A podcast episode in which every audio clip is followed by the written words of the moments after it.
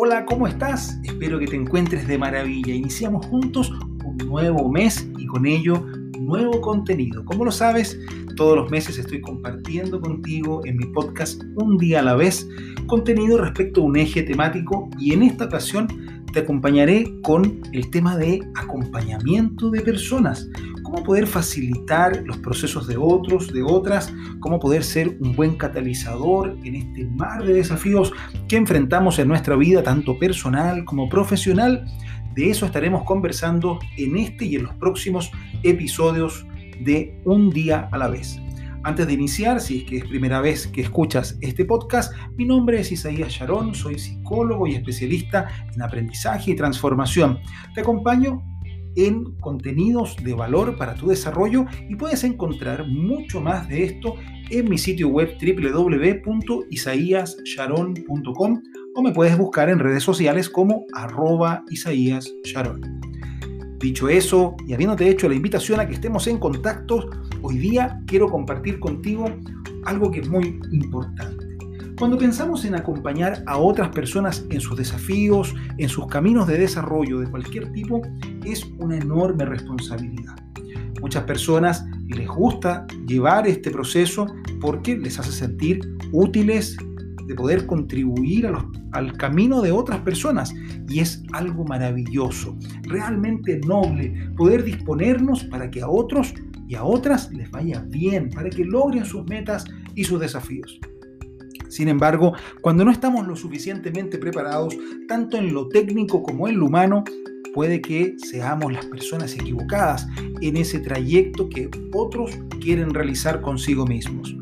De esta forma, quiero compartir contigo una idea central del acompañamiento, que acompañar no es liderar el proceso.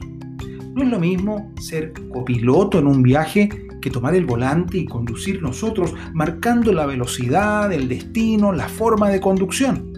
Muchas personas sienten que este acompañamiento les otorga un rol y un poder, que a veces, a veces lo es realmente, que les permite tomar decisiones por las otras personas.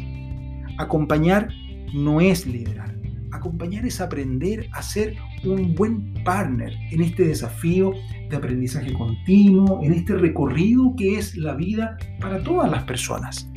Por lo tanto, para poder acompañar de mejor manera, necesitamos trabajar nuestro ego, soltar esta necesidad de control o demostrarnos y sentirnos como las personas que saben, que tienen las respuestas, que tienen la experiencia, para poder abrirnos a una, un acto más humilde y generoso, a poder tener esa bendición, ese verdadero privilegio de poder estar al lado de la persona protagonista, quien será la persona responsable de tomar las decisiones que impactarán su propia vida, su desarrollo, su organización. Acompañar es ser ese promotor, esa escucha, ese espacio contenido, es poder construir las condiciones para que la otra persona tome en libertad y autonomía sus propias decisiones.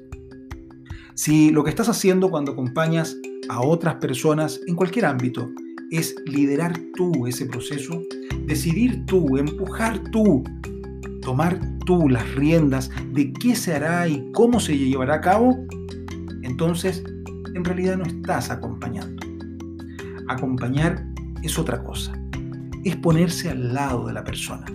Es poder acompañar ese proceso por la escucha, por el afecto, por la confianza, para que la otra persona en su plena conciencia pueda entonces decidir qué quiere hacer consigo. Muchas veces, independiente de nuestra trayectoria y nuestra habilidad, sentimos que tenemos las respuestas, que sabemos los caminos. Como si nosotros en nuestra propia vida tuviésemos todo resuelto, no hubiesen desafíos pendientes o brechas que poder cubrir. Estamos todos en este trayecto de aprender constantemente. Acompañar no es guiar, es tener el privilegio de poder estar en primera fila en aquel momento en que otro ser humano toma las decisiones y hace consigo lo que le permitirá transformarse, crecer y poder construir una vida con nuevos resultados. Si tú quieres acompañar a otras personas en tu rol de liderazgo, en tu familia, con tus amigos, en tu comunidad, entonces hay que disponerse, a tomar un rol, entre comillas, secundario, en poder dejarnos y desligarnos de ese ego que tantas veces nos pide protagonismo, para poder estar simplemente para otras personas, escuchar y acompañar sueños y proyectos y poder ser ese espacio contenido, ese nido calientito donde nos cobijamos para poder allí hacer crecer los nuevos sueños que crearán nuestro futuro. Espero que esta reflexión sobre el acompañamiento pueda incentivarte a tomar un rol distinto y también hacerte un llamado a que seas una de esas personas que están hoy en el mundo acompañando a otros seres humanos a poder hacer de sí mejores personas y a poder hacer de sus mundos un mejor lugar. Te mando un fuerte abrazo. Muchas gracias por estar acá en mi podcast Un día a la vez y te invito cada lunes a un nuevo contenido. Nos encontramos en el siguiente episodio.